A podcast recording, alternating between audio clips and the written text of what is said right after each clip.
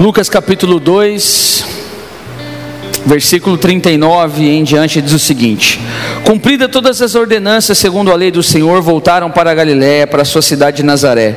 Crescia o menino e se fortalecia, enchendo-se de sabedoria, e a graça de Deus estava sobre ele. Ora, normalmente iam seus pais a Jerusalém para a festa da Páscoa, para a festa da Páscoa. Quando ele atingiu os 12 anos, subiram a Jerusalém segundo o costume da festa. Terminados os dias da festa, ao regressarem, permaneceu o menino Jesus em Jerusalém, sem que seus pais o soubessem.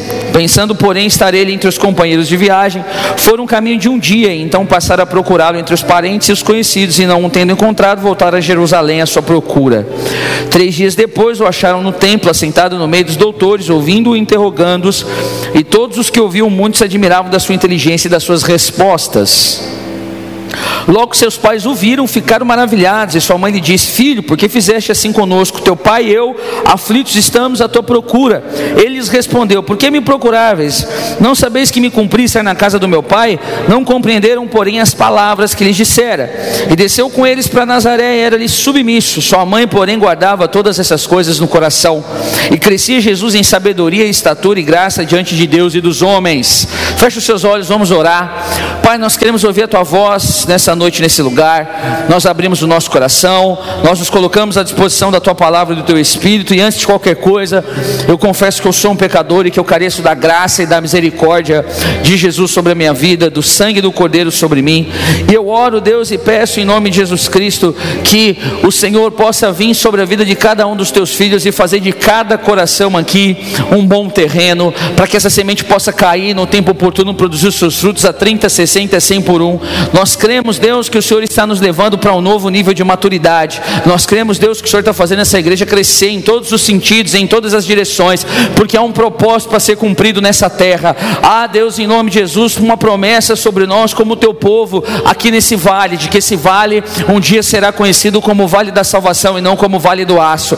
Por isso, em nome de Jesus Cristo de Nazaré, eu clamo ao Senhor e peço, Pai, que o Senhor possa nos alinhar ainda mais com a tua vontade, que o Senhor possa nos alinhar ainda mais com o teu querer, que o Senhor possa nos alinhar ainda mais com os teus planos para nós, em nome de Jesus, para que cada um de nós possa cumprir a tua vontade, o teu querer e o teu plano em todas as dimensões das nossas vidas, em nome de Jesus. Cremos em Ti, confiamos em Ti e sabemos que mais uma vez nessa noite o Senhor falará conosco e nós sairemos daqui com a certeza de que dos céus nós recebemos uma direção, em nome do Senhor Jesus. Amém e amém. Dê um aplauso bem forte a Jesus aí, meu irmão. Aleluia, glória a Deus, bendito é o nome do Senhor. Igreja, eu perguntei para vocês como é que vocês passaram de dia das crianças e talvez a resposta que você deva dar é uma só. Pastor, não teve diferença nenhuma para mim porque eu não sou mais criança. Obviamente. Claro que a gente brinca com os pequenos, a gente faz a festa com eles, a gente se entrosa, né? Mas nós não somos mais criança. Então, se Deus te trouxe aqui essa noite, é porque Ele quer fazer uma coisa com você essa noite. Ele quer tirar essa chupeta que está na sua boca. Ele quer fazer com que você largue essa mamadeira que você, ainda, você mama ainda. Sabe o que Deus quer fazer com você? Deus quer tirar essa fralda que você ainda usa. Que isso, pastor? Igreja, deixa eu falar uma coisa para vocês. Nesse dia das crianças, é tempo da gente lembrar que o desejo do Pai, o plano do Pai é que nós amadureçamos. A vontade do Pai é que nós cresçamos. Pastor, mas a palavra diz que para entrar no reino nós temos que ser como criança. Em que sentido? Da pureza, da inocência e da confiança em Deus? Sim, mas não das atitudes infantis. Um dos maiores desafios que um pastor pode ter no dia de hoje é fazer com que uma igreja deixe de ser infantilizada. O maior desafio que um pastor tem hoje, diante de uma igreja, é entender que toda uma sociedade trabalha para manter as pessoas dentro do nível de infantilidade, fazendo com que essas pessoas nunca cresçam, nunca se desenvolvam, fazendo com que essas pessoas nunca amadureçam, mas fazendo com que essas pessoas sempre sejam criancinhas o resto de suas vidas. Aí quando nós chegamos, por exemplo, na idade de jovens aí com seus 22, 25 anos, nós encontramos um monte de homens que não estão procurando esposas, estão procurando mães e um monte de mulheres que não estão procurando maridos, estão procurando pais. Por quê? Porque não amadureceram. Nós chegamos nesses jovens de vinte e poucos anos, eu estou dando para vocês um, um, sintoma dessa sociedade, você sabe do que eu estou falando. Nós chegamos nesse nível, e o que, que a gente enxerga nesses jovens? Quando um jovem de 22, 23 anos vai casar, a gente fala que ele está muito novo. Ah, não, muito novo para casar ainda.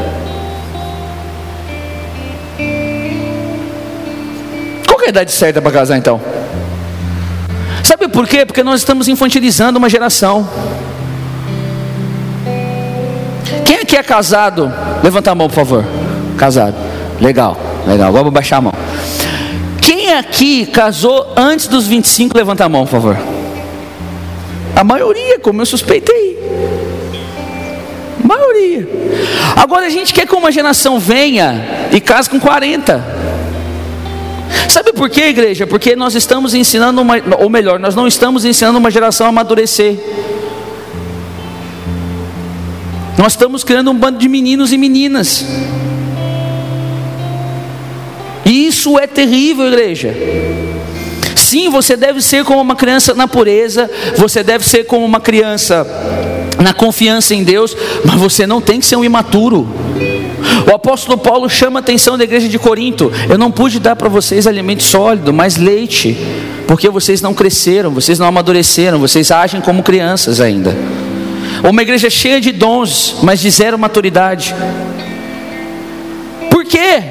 Era um contexto de Corinto, e é um contexto muito parecido com o contexto que nós vivemos hoje. Alguém aqui já assistiu Peter Pan? Peter Pan, levanta a mão quem assistiu Peter Pan. Aí, todo mundo, se não assistiu, você conhece a história de Peter Pan. Um molequinho lá que voa, todo mundo que. Como é que é o nome do lugar que o Peter Pan fica? Que eu não sei. Terra do Nunca. Ah, vocês sabem, eu tinha esquecido o nome da Terra do Nunca. Aí você chega na Terra do Nunca e ninguém lá envelhece. Você lembra disso? Você lembra disso? Todo mundo que entrava na Terra do Nunca, lá na, na, isso na fábula, na história do Peter Pan, essas pessoas nunca cresciam, elas ficavam jovens o resto da vida. Você lembra disso? Quem assistiu Peter Pan, leu um livro, assistiu algum dos filmes, o último que saiu, acho que foi do Robin Williams, não foi? Que fez um, um, um filme mais recente da história do Peter Pan. Mas por que isso? Porque nós estamos gerando pessoas assim, que estão vivendo na Terra do Nunca. Olha para o irmão que está do céu e fala assim: irmão, hoje é um dia bom para você sair da terra do nunca.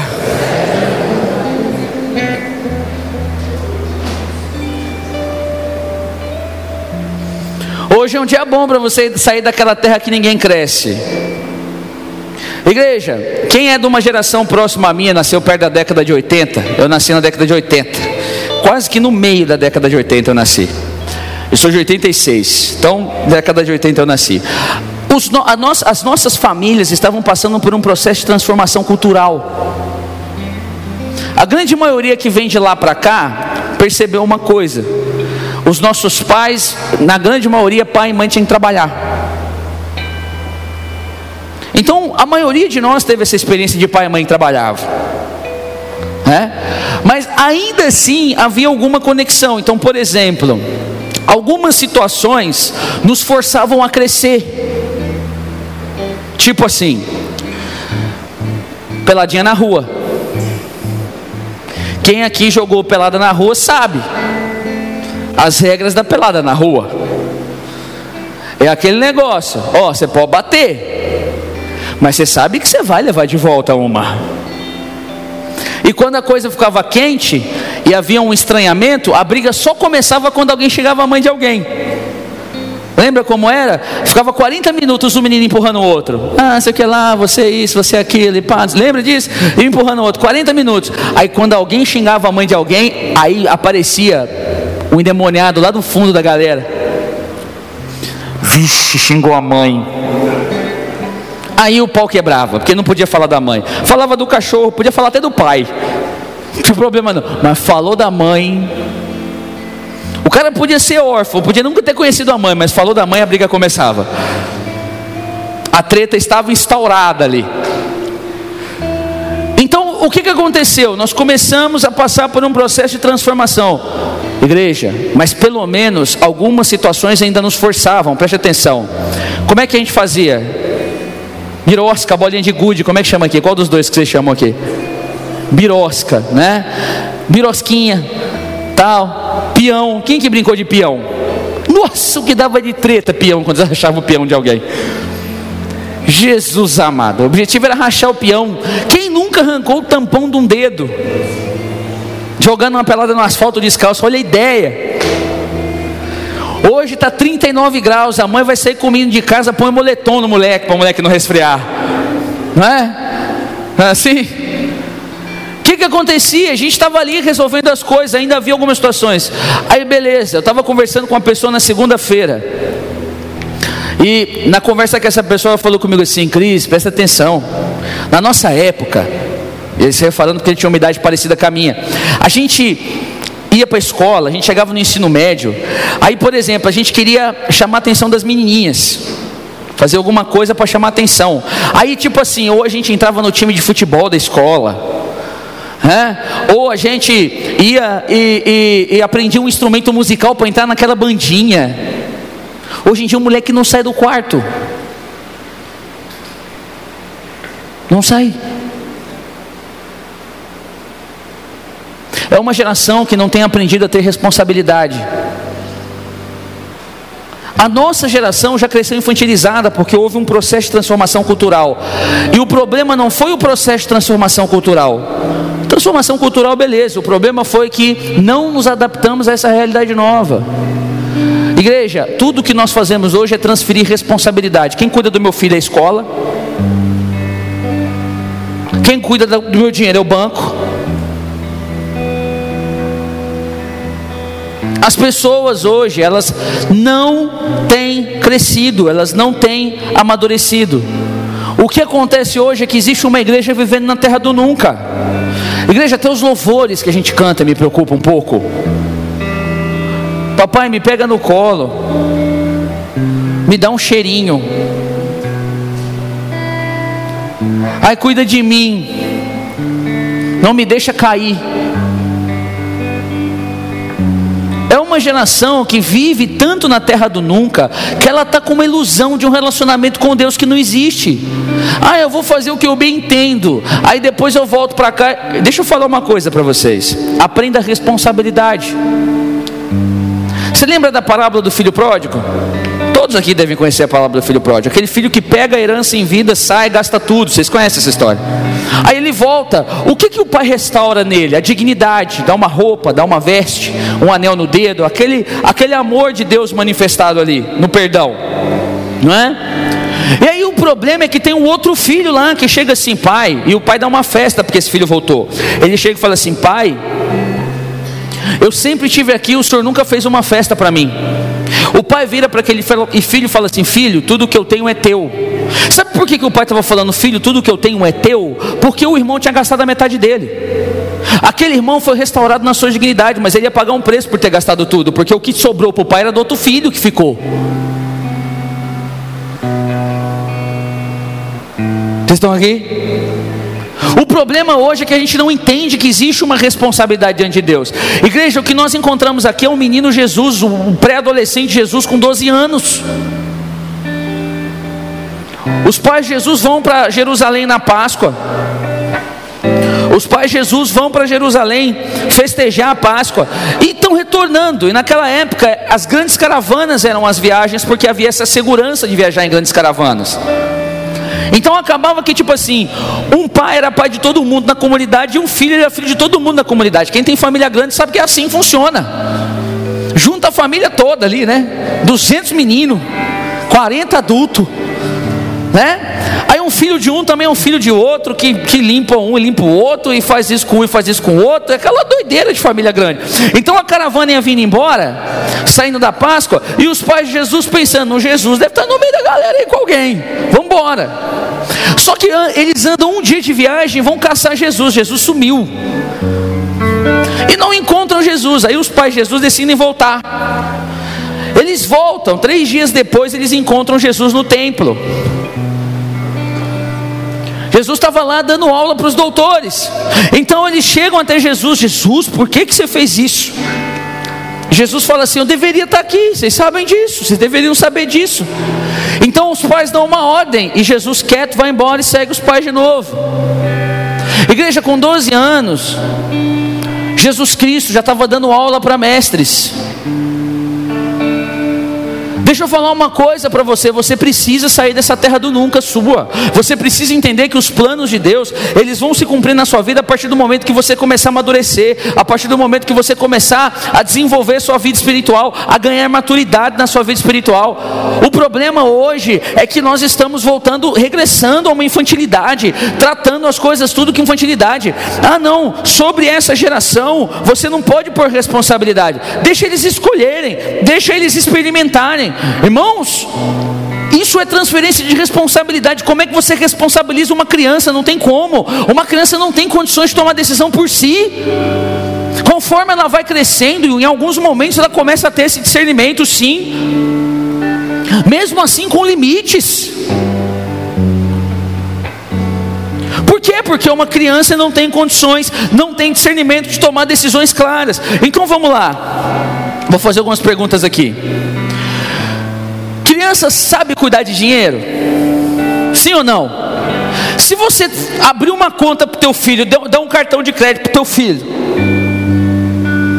e falar com ele assim: toma conta, o que, que vai acontecer com essa conta? Vai para o vermelho, você não concorda comigo? Não vai para o vermelho, igreja? Não vai. Agora pergunta: a sua conta está no vermelho, criança?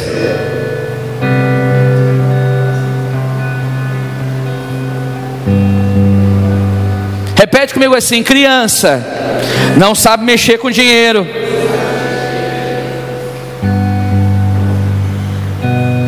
Olha para o irmão que está do lado e pergunta para ele assim: Você está na terra do nunca?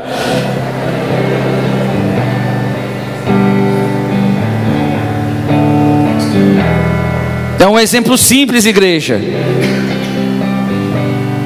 Criança não sabe mexer com dinheiro. Você já cresceu? Você já amadureceu? Você já se desenvolveu? É porque transfere a responsabilidade. Não nem o que cuida, é o banco. Não, não é minha responsabilidade, é do fulano. Isso por quê, igreja? Porque nós ignoramos os assuntos que deveriam ser a nossa responsabilidade.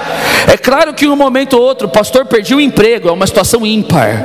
Pastor, alguém teve um problema de saúde na minha família, outra situação ímpar. Né? Mas sempre naquele ciclo, sabe? Pum, pum, pum, não sabe lidar com as coisas, não amadureceu, não cresceu. Então, esse é um dos poucos exemplos que eu poderia dar para vocês aqui. Criança sabe escolher amigo, igreja. Criança sabe escolher amigo, igreja. Quem já teve filho adolescente sabe que às vezes leva um moleque em casa e fala: Meu Deus do céu, como é que esse me trouxe essa coisa aqui? Porque o pai tem sempre aquela ilusão, né? Que tipo assim, acontece uma treta na escola. Às vezes o seu filho é o pivô da treta. Mas quando você chega na escola e vê a galerinha, você fala assim: "Ah, sabia, não é meu menino não, o filho da outra ali que está fazendo isso na cabeça dele". Mas mal sabe você que o teu filho que é o pivô da treta, né? Nunca é o teu filho, é sempre o filho dos outros. Não é? Uma criança não sabe escolher os seus amigos, não. Você sabe escolher os seus? Está na terra do nunca ainda?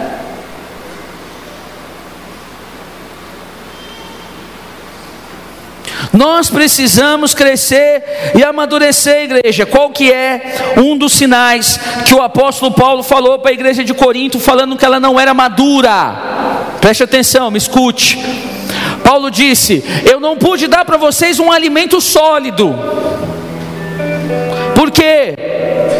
Porque entre vocês haviam brigas, dissensões. Um dizendo eu sou de Paulo, outro dizendo eu sou de Apolo. Igreja, criança briga por qualquer coisa, igreja, sim ou não? Sim ou não? Você está brigando muito?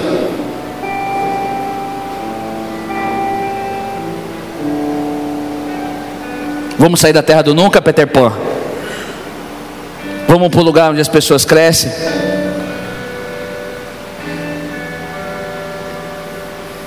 Tudo é briga casada, água cai no chão, briga. Esquece de pagar a conta, briga. Deixa a toalha em cima da cama, briga. E fecha a carinha e fica como se tivesse na razão, no direito de ficar bravinho. Mas, claro que você tem razão, você deve ter uns 12 anos. Você não cresceu, você está na adolescência ainda. Você ainda não avançou para o estágio da maturidade. É normal, igreja, que um casamento haja desentendimento de ideias, mas é anormal que isso fique virando briguinha para tudo. Ah, mas eu tenho razão. Tem razão, você é criança. Enquanto você for criança, você vai continuar abraçando razão.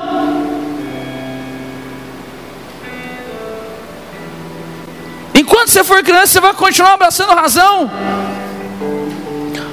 Outro dia minha filha estava causando Vitória, Vitória é brava. Ela causando, eu fui, dei uma chamada de atenção nela, ela deu uma assustada na hora, falou, oh. Ela parou, travou, deu uma travada, ela virou. Ela está com mania de onça agora, ela faz assim com a mão. Cada dia é uma mania nova que essas meninas inventam. Ela fez assim com a mão para mim e falou assim: Para! Você não vai no meu aniversário? Falei, vou não? Ela, não. Falei, então não tem aniversário. Virei as costas e saí andando. Ela olhou assim, nossa, é mesmo, não tinha pensado nisso. Ele é responsável também pelo meu aniversário.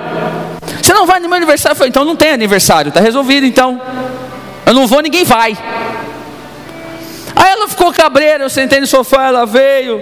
Igreja, é criança que age assim por impulso. É criança que faz um monte de coisa e abre a boca para falar um monte de coisa sem pensar para depois se arrepender. Isso é criança que faz, sai da terra do nunca em nome de Jesus. É criança que qualquer, o primeiro sentimento que tem verbaliza ele. É criança que agarra um, um, um sentimento ruim e fica abraçadinho com ele por causa do orgulhinho de criança. Quando é que você vai crescer? Quando é que você vai amadurecer? Quando é que você vai sair da terra do nunca? Quando que você vai se preparar para a imaturidade viver plenamente o propósito e o plano de Deus na sua vida? Nós não estamos aqui gerando uma igreja de bebezões que vão chegar aqui com o joelho ralado chorando. Ah, me machuquei, me machuquei, alguém me ajuda, alguém me dá um afago. Não, irmãos. Esse não é o nosso propósito como igreja. Nós estamos aqui para poder discipular filhos, homens e mulheres maduros em Deus, capazes de entender que existe um processo ao qual nós temos que nos submeter para poder viver plenamente a vontade do Senhor. É tempo da gente largar essas criancices, é tempo da gente sair dessa terra do nunca, crescer, amadurecer e avançar para o propósito de Deus. E tudo tem que ficar resolvendo, resolvendo, resolvendo, porque criança.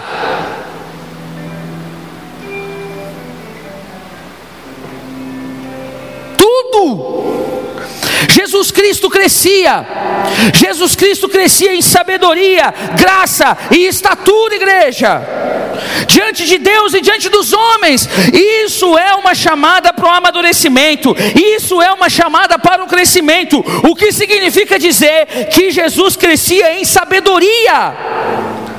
O texto diz: três dias depois o acharam no templo, assentado no meio dos doutores, ouvindo-os e interrogando-os, e todos os que ouviam, muitos se admiravam da sua inteligência e das suas respostas sabedoria. Jesus crescia em sabedoria. Jesus estava sentado com homens de 50 anos para cima, extremamente versados e estudados, e ele estava dando aula para os professores, porque Jesus tinha sabedoria.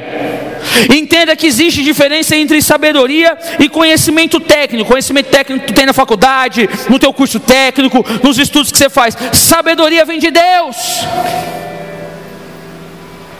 E todo aquele que pede sabedoria, Deus dá liberalmente. Só que muita gente fala assim, pastor, eu não sei o que é sabedoria. Bom, eu vou te falar o que é sabedoria. Sabedoria é ganhar tempo. Sabedoria é estar anos na frente de todo mundo. Por quê? Porque apesar de você não ter vivido esses anos lá na frente, alguém viveu, te passou uma experiência, você assimilou, aprendeu e falou assim: eu posso fazer diferente, ou eu posso seguir esse rumo e alcançar o resultado igual.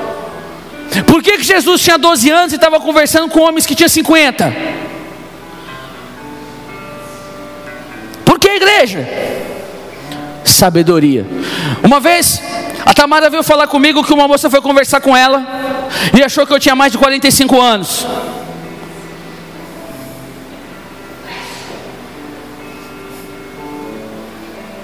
Eu falei, eu sei por que ela achou isso, porque ela me viu pregando. E com certeza foi a sabedoria que fez ela chegar nessa conclusão. Não foi os meus pés de galinha, não é minha cara de cansado, porque eu ainda acredito no meu corpo jovial. Sabedoria faz você estar na frente. Sabedoria faz você estar na frente. Uma vez uma pessoa me procurou e falou assim: Pastor, eu fui lá e pedi perdão para a pessoa, a pessoa continuou com raiva de mim. Eu falei assim: Deixa ela lá atrás e continua tua vida. Agora o problema é dela com Deus. Você fez o que Deus te pediu. Ora a Deus para Deus tratar ela como te tratou. Você foi lá, resolveu, eu resolvi. A pessoa está dodói, deixa ela lá. Vai você liberado viver a sua vida. Vá lá e faz o que Jesus pediu para você fazer, ponto. Sabedoria, igreja, você está à frente. Sabedoria vem do alto. A sabedoria faz você estar muitos anos na frente de todo mundo. Uma vez encontrei um rapaz na rua que estava desviado. Ele chegou no meu carro e aí, pastor, eu falei, é nada, vamos conversar. Estava precisando falar com você. O que, que você está arrumando? Não, porque eu estou trampando e tal. Eu falei, fala mais não, já entendi tudo. Deixa eu falar uma coisa para você, meu filho. Eu estou no futuro que você quer chegar. E posso te falar? Se você continuar nessa vida, você vai se arrepender. Que é isso? Porque eu já visitei esse futuro na vida de outras pessoas. Já tive que tirar gente que quis isso aí que você está querendo, abandonou os princípios de Deus, hoje está amarrado em várias coisas nessa terra. Eu sei do que eu estou te falando. Fiz escolha diferente dessas pessoas. E estou lá no futuro que você vai chegar. E posso falar com todas as letras: se você continuar por esse caminho, é um caminho de perdição e morte. É um caminho de destruição para você.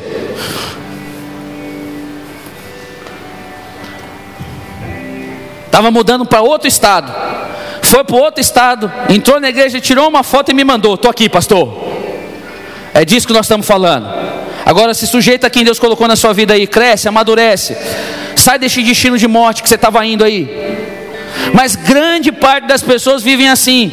Elas não têm capacidade de ter sabedoria, elas não têm capacidade de buscar em Deus discernimento para poder lidar com situações práticas, igreja. Elas vivem amarradas a várias questões. Isso impede as pessoas de crescerem. Isso amarra essas pessoas nessa terra do nunca, aonde elas nunca crescem, aonde elas nunca se desenvolvem. Jesus com 12 anos estava dando aula para mestre porque era sábio porque buscava sabedoria.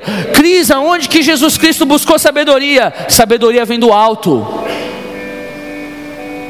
Como ela é diferente do conhecimento técnico, a sabedoria ela vem do seu relacionamento com Deus. Sabe o que a palavra de Deus diz? Que Deus dá sabedoria a todo aquele que pede de maneira liberal, sem medida, sem, sem regulagem. É isso que o texto está dizendo, igreja. Só que como é que você vai receber sabedoria de Deus se você não pede? Se você não ora? Se você não busca Deus? Se você não se relaciona com Ele? Como que você vai adquirir sabedoria? Do vento? Meditação não dá sabedoria, não, igreja. O que dá sabedoria é buscar o Senhor. O que dá sabedoria é buscar Cristo, é buscar Deus em Sua palavra, é aprender com aqueles que foram à sua frente. Eu amo ouvir gente mais experiente que eu. Por quê? Porque isso me acrescenta anos na minha vida.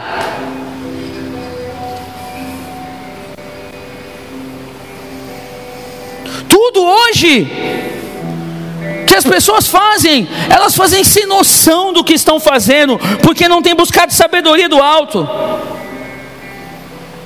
A grande maioria de nós tem agido por impulsos o tempo inteiro, respondendo às necessidades da nossa alma, o nosso, tô bravinho, tô bravinho, fiz biquinho. Tô triste, vou pro cantinho chorar. Tô magoado. Vou fazer cara de magoado para alguém perceber. Sabe gente que vem se vitimizando para o teu lado para receber alguma coisa para sua autoestima melhorar? Tipo assim, aquela mulher que fala assim: ah, eu tô gorda, tá mesmo, precisa emagrecer. Não tem gente que é assim, desse jeito? Chega, ai, mas eu estou me sentindo tão gorda, tá mesmo, filha. Perde uns, aqui é os 3 quilos da mulher, né? A mulher sempre tem 3 quilos para perder. Perde os 3 quilos, tá precisando. Ah, mas você não falou que estava gorda? Então tá, ué. Perde peso. Ué. Outro dia um, um menino chegou. o menino chega para mim e fala assim: Pastor, eu quero muito passar no curso da faculdade. Eu falei: Estuda e passa, pô. Ah, pastor, não dá. Por quê? Porque eu sou muito burro. Falei, tu é burro? Sou burro, então estuda mais. Burro tem que estudar mais, pô. Por quê? Porque ele queria ouvir da minha boca. Não, você é super inteligente. Não, você é burro mesmo, você sabe. Isso, é, isso, é, isso já é um sinal de maturidade. Você reconhece a sua limitação. Estudo o dobro. Estudo o dobro, brother. Vai que, que é, é, isso? As pessoas hoje querem um tempo inteiro viver de efeitinho placebo. Aí você vai lá e fala assim: Ah, eu sou burro. Ah, não, você não é burro, não. Pronto, melhorei, estou bem, não tem mais problema para resolver. Que você é burro, vai lá e resolve o problema. Ué? Não, eu estou gordo, vai lá e perde peso. Pronto. Mas isso é criança querendo chamar atenção. criança querendo chamar atenção.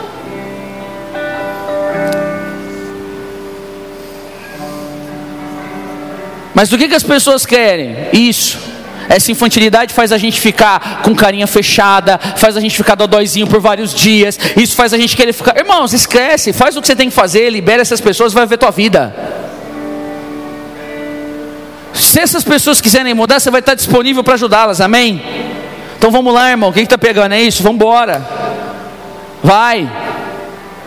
Eu fui fazer um seminário de finanças lá em São Sebastião do Paraíso. O lugar tava, eu estava a 40 minutos de Ribeirão Preto, irmão. Sangue de Jesus de lugar longe aquele. Nove horas num carro para chegar no lugar. Depois nove horas para voltar. Então em três dias eu passei um dia no carro praticamente. Só indo e vindo.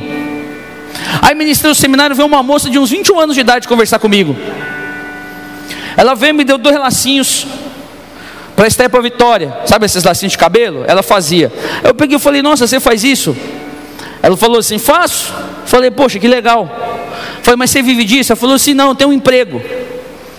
Falei: "Mas você quer continuar no emprego ou você quer fazer isso aqui?" Ela virou para mim: "Poxa, pastor, eu queria muito fazer isso aqui, mas não dá".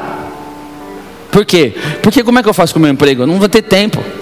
Mas o que que dificulta? Não, pastor, é que eu sou uma mãe solteira, eu tenho um menininho. Falei, mas essa é desculpa?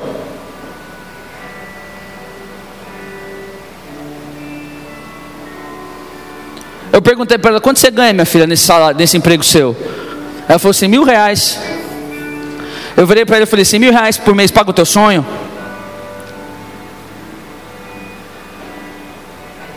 Ela fez a mesma cara que vocês estão fazendo para mim aqui agora. Dó não é fruto do espírito, igreja. Ela olhou para mim com um olhão. Eu falei assim: investe nisso aqui. Eu vou voltar daqui um ano em nome de Jesus. Você vai estar vivendo isso aqui melhor do que você vive do seu salário hoje. Ah, pastor, eu tenho medo. Eu falei, eu tenho medo. Eu tive medo de pegar nove horas de estrada e vir para cá. Eu tive medo de pregar para vocês, não sabia para quem eu ia pregar. Eu tenho medo de pregar amanhã. Eu tenho medo também, mas eu não posso deixar o medo me paralisar. O medo, na verdade, tem que ser um sentimento para me deixar alerta, pronto e preparado para a situação que eu vou enfrentar, mas não me paralisar. Que isso, pastor? Você tinha que ter mais misericórdia e graça. Não. O profeta Elias não teve dó da viúva. Repete comigo assim: o profeta Elias não teve dó da viúva. Esse é o problema. A nossa dó mantém as pessoas presas a situações que elas nunca vão sair se você não vir com uma palavra de Deus sobre a vida dela para poder liberar ela para o futuro dela. Dó não é fruto do Espírito, igreja. Não é.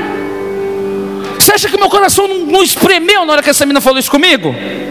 É lógico que espremeu, mas eu não sou servo da minha alma. Eu tive que me segurar. Eu falei, meu, eu preciso dar uma palavra para essa moça, para ela mudar a realidade da vida dela. Falei, não aceita essa desculpa. Você vai dar um futuro para o teu filho com o pai do menino presente ou ele não presente. Deus vai te usar, Deus vai ser a provisão sobre você. Não tenha medo, vai. Quê? Porque a maioria das pessoas querem esse discurso, não amadurecem, não crescem, querem sempre ficar naquela mesmíssima situação. Querem que todo mundo resolva os problemas delas.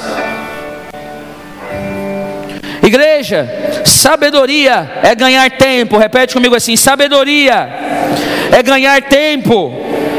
Aí o texto continua: logo que seus pais o viram, ficaram maravilhados, e sua mãe lhe disse: Filho, por que fizeste assim conosco? Olha, Jesus tomando um sabão. Jesus tomando um sabão da mãe. Né? Então o que, que acontece? O pai e a mãe de Jesus chegou e ficou maravilhado. Caramba, o menino de 12 anos está dando aula para mestre. Olha aquilo ali, José. Estou vendo, Maria. Moleque é bom. O moleque é bom. Só que em vez de chegar em Jesus elogiar, eles chegam e dão uma bronca. Por que, que você fez isso com a gente? E Jesus responde: Teu pai e eu, melhor eles dizem, teu pai e eu aflitos estamos à tua procura. E ele lhes respondeu: Por que me procuráveis? Não sabeis que me cumpri estar na casa do meu pai? Não compreenderam, porém, as palavras que lhes dissera. Repete comigo assim: Jesus crescia em graça. Vamos resolver esse assunto de graça aqui agora, porque tem uma confusão no meio da igreja hoje por causa disso. Tem gente achando que graça é safadeza. E graça não é safadeza. Pastor, o que você está dizendo com relação a isso? Tem gente que acha que graça é oportunidade para pecar. Existem pessoas que usam a desculpa: ah, nós estamos na época da graça, nós estamos no tempo da graça, vou fazer o que eu bem entendo. Vai, vai lá e faz. Pastor, o que é graça? Graça não é fazer o que você quiser, é Deus fazer com você o que Ele quer. Sabe o que é graça? Graça é ter propósito em Deus e viver alinhado com esse propósito. Sabe o que Jesus respondeu para os pais dele? Esse é o meu chamado: pregar a verdade do céu.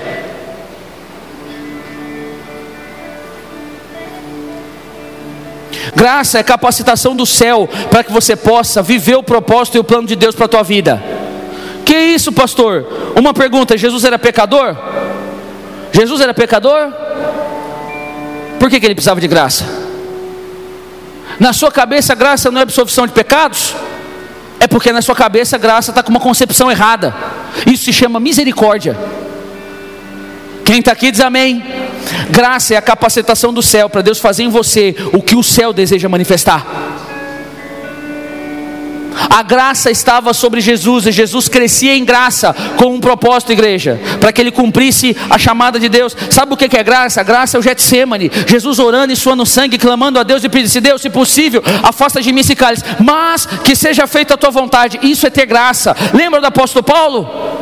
O apóstolo Paulo com espinho na carne orou três vezes. Deus, tira de mim esse espinho na carne. Qual foi a resposta que Deus deu para ele, igreja? A minha te basta. Como assim a minha graça te basta? Não é um pecado. O meu chamado sobre a sua vida é suficiente. O que muita gente entende é que graça é perdão de pecados. Não, isso é misericórdia. Graça é a manifestação da vontade do Pai sobre a tua vida. Graça é Deus poder chegar em você e fazer o que Ele bem entender. Graça é a submissão que você tem ao chamado e ao propósito de Deus para a sua vida. Isso é graça, igreja. Para que Jesus precisava de graça se ele não tinha pecado? Porque hoje existe uma super graça, uma hiper graça, uma ultra graça. Faz o que você quiser, você é livre.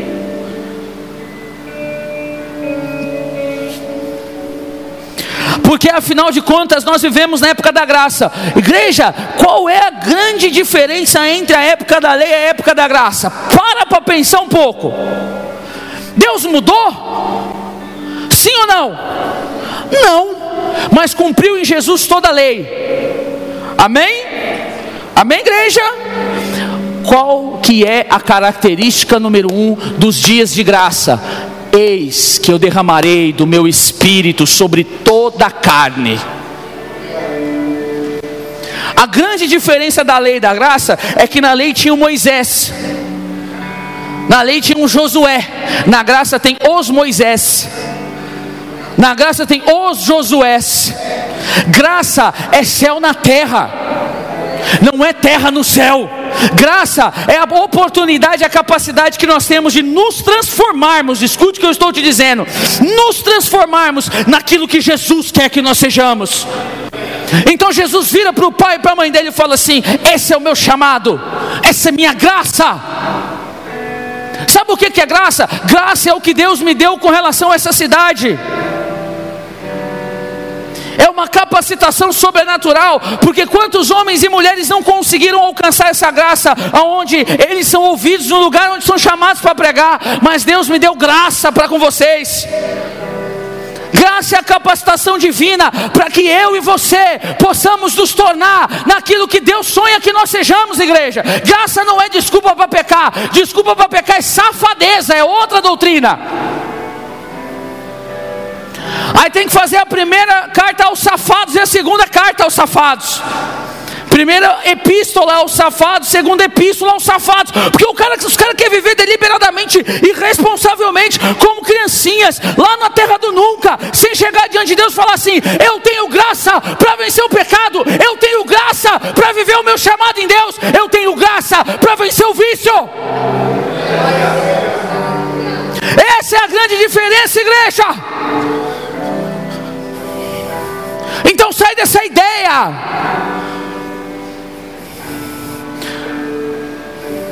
De new gospel aí.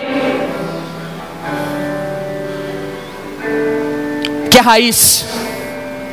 Olha para o irmão que está fala com ele assim: aqui é raiz, irmão.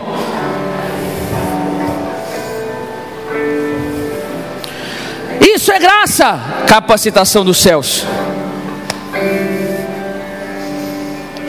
Graça não é oportunidade para você pecar. Graça é Deus mudar você. Graça é Deus capacitar você. Graça é Deus preparar você.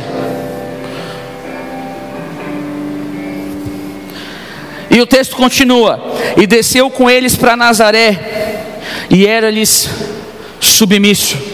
Sua mãe, porém, guardava todas essas coisas no coração. Jesus crescia em estatura, repete comigo assim: Jesus crescia em estatura. O que significa isso? Que era um crescimento visível. Sabe, igreja? Eu sou um crente pentecostal. Creio nos dons. Enfim. Só que eu me preocupo muito com algumas coisas.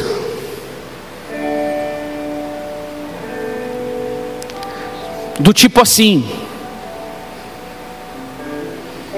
É super disponível num culto. Ama um louvor. Você conhece algum worshipeiro por aí? Ama um louvorzinho. Um worshipzinho. Se derrama, se joga. Ama isso. Mas não arruma o quarto quando o pai e a mãe pede.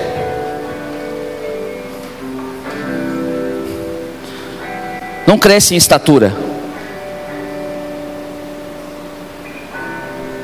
É sempre aquele meninão barbudo. Nunca é responsável por nada. Nunca se posiciona. Não cresce em estatura.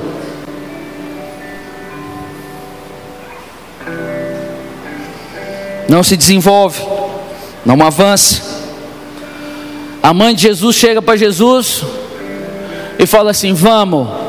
Jesus fechou a boca, baixou a cabeça e Sabe por quê?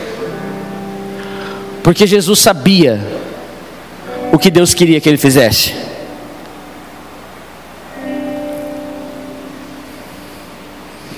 Jesus era submisso aos pais, e os pais de Jesus precisaram do sacrifício dele para serem salvos.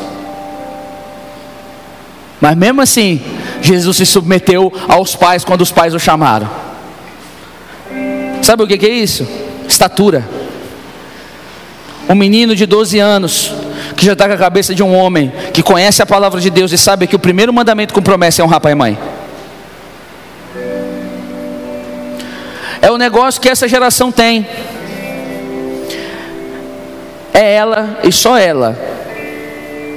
Não tem pai, não tem pai biológico, não tem pai espiritual, não tem igreja, não, não tem nada. Por quê? Porque ele é o New Gospel. Não, porque eu não preciso me submeter a ninguém, somente à palavra. Hein? Bom, se você não precisa submeter ninguém, você já está fora da palavra.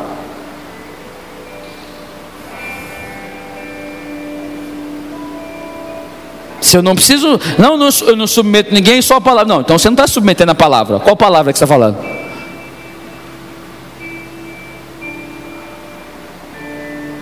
Não, porque é tudo do meu jeito. Não, não é igreja. Não é assim que as coisas funcionam.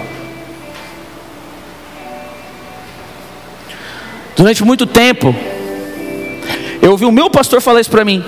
O meu pastor virar para mim e falou assim: Cris, vocês são a maior igreja do estado. Mais de uma vez. Mas isso nunca foi uma justificativa, pelo menos nós éramos, porque eu acredito que hoje, graças a Deus, não somos mais. Graças ao bom Deus. Mas isso nunca foi uma justificativa para me achar na posição de estar acima de alguém que Deus colocou sobre mim. Quem está aqui diz amém? Então eu me submeto. Em tudo me submeti. E vou continuar me submetendo. Sabe por quê, igreja?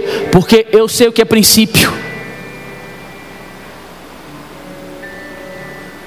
Eu sei o que é princípio. Uma vez uma pessoa chegou para mim e falou assim: Cris, você concorda com tudo que seus líderes falam? Lógico que não, mas a Bíblia não pediu para eu concordar, a Bíblia pediu para eu me submeter. Por que você está perguntando sobre a concordância?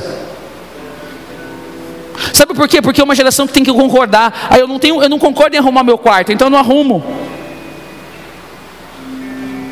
Eu não concordo que eu tenho que, que, que acordar cedo. Sabe, é o cara que quer fazer uma disrupção no sistema. Ah, eu não concordo, eu não falo. Não, não, não, não, não. Deus não falou para você não concordar, Deus falou para você se submeter. Cresce em estatura. É porque eu não concordo. Claro, você serve da sua alma de criança, sai da terra do nunca. Sai da terra do nunca.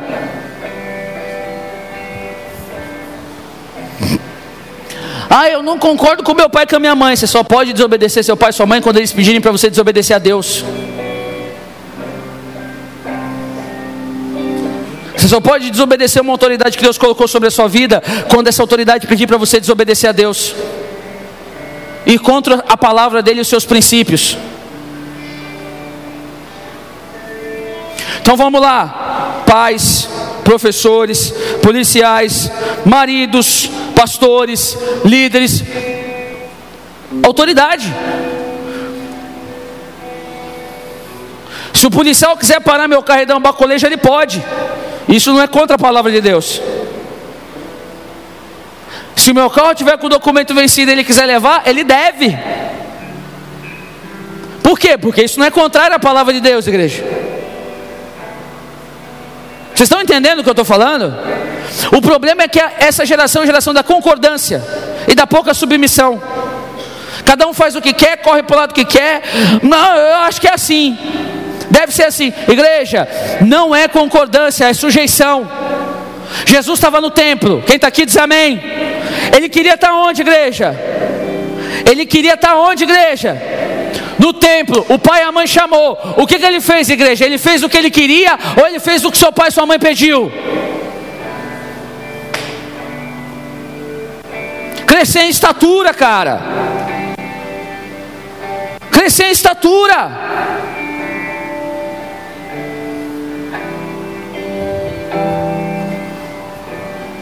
O grande problema é que a gente, por viver nessa terra do nunca,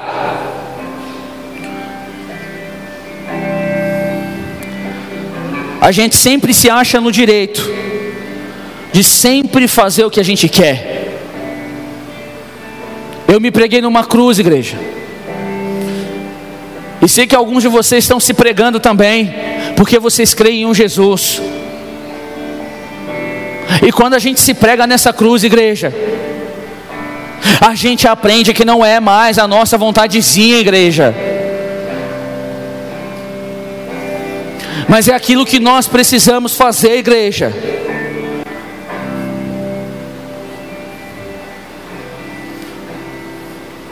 Isso é maturidade. Isso é crescer. Isso é se preparar para viver a vontade de Deus. Isso é ter uma identidade no Senhor. Isso é estar alinhado com os céus. Isso é buscar o querer do Pai para as nossas vidas, para a nossa casa, para a nossa família, para uma sociedade maluca que não sabe para onde está indo, meu irmão.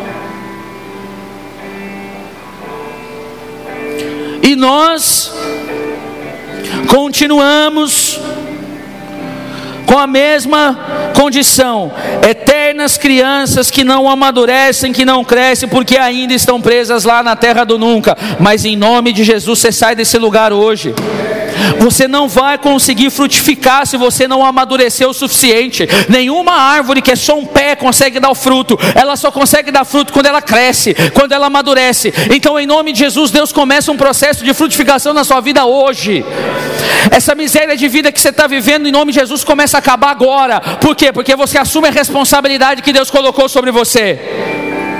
Esse negócio de fazer sempre o que você quer acaba hoje. Por quê? Porque você tem uma palavra a seguir. Esse negócio de viver sem saber para onde você está indo acaba hoje. Por quê? Porque a graça de Deus está sobre você, para que você possa viver o chamado e o propósito de Deus na sua vida. Para de andar como um perdido. Hoje você tem pastor. O seu pastor Jesus te chama essa noite. A voz dele ecoa no teu coração, a voz dele ecoa na sua mente. É tempo de crescer, é tempo de amadurecer, é tempo de deixar de lado as coisas de menino e menina. Deixa esse rancor lá, deixa a raivinha lá, deixa esse sentimento lá atrás. Vai viver a vontade do Pai.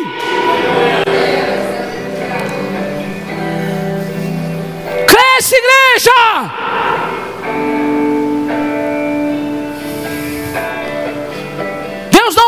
Fazer um vale do aço virar um vale da salvação com um bando de menino gritando e pulando, só não!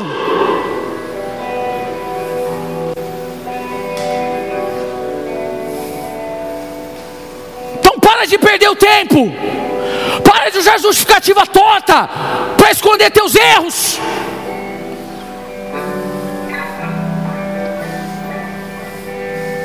É tempo de crescer. E crescer dói e exige de nós responsabilidade, mas nós temos algo. O que é esse algo? A graça de Deus em nós através do Espírito Santo de Deus. E como o apóstolo Paulo recebeu de Deus uma palavra: a minha graça é suficiente. Quando Deus disse isso, Deus não falou que Deus não estava dando nada, mas Ele estava dizendo para Paulo: Paulo, eu já te dei tudo. Você não precisa nem de cura mais. Por quê? Porque a minha graça, a minha marca, a minha presença está sobre você.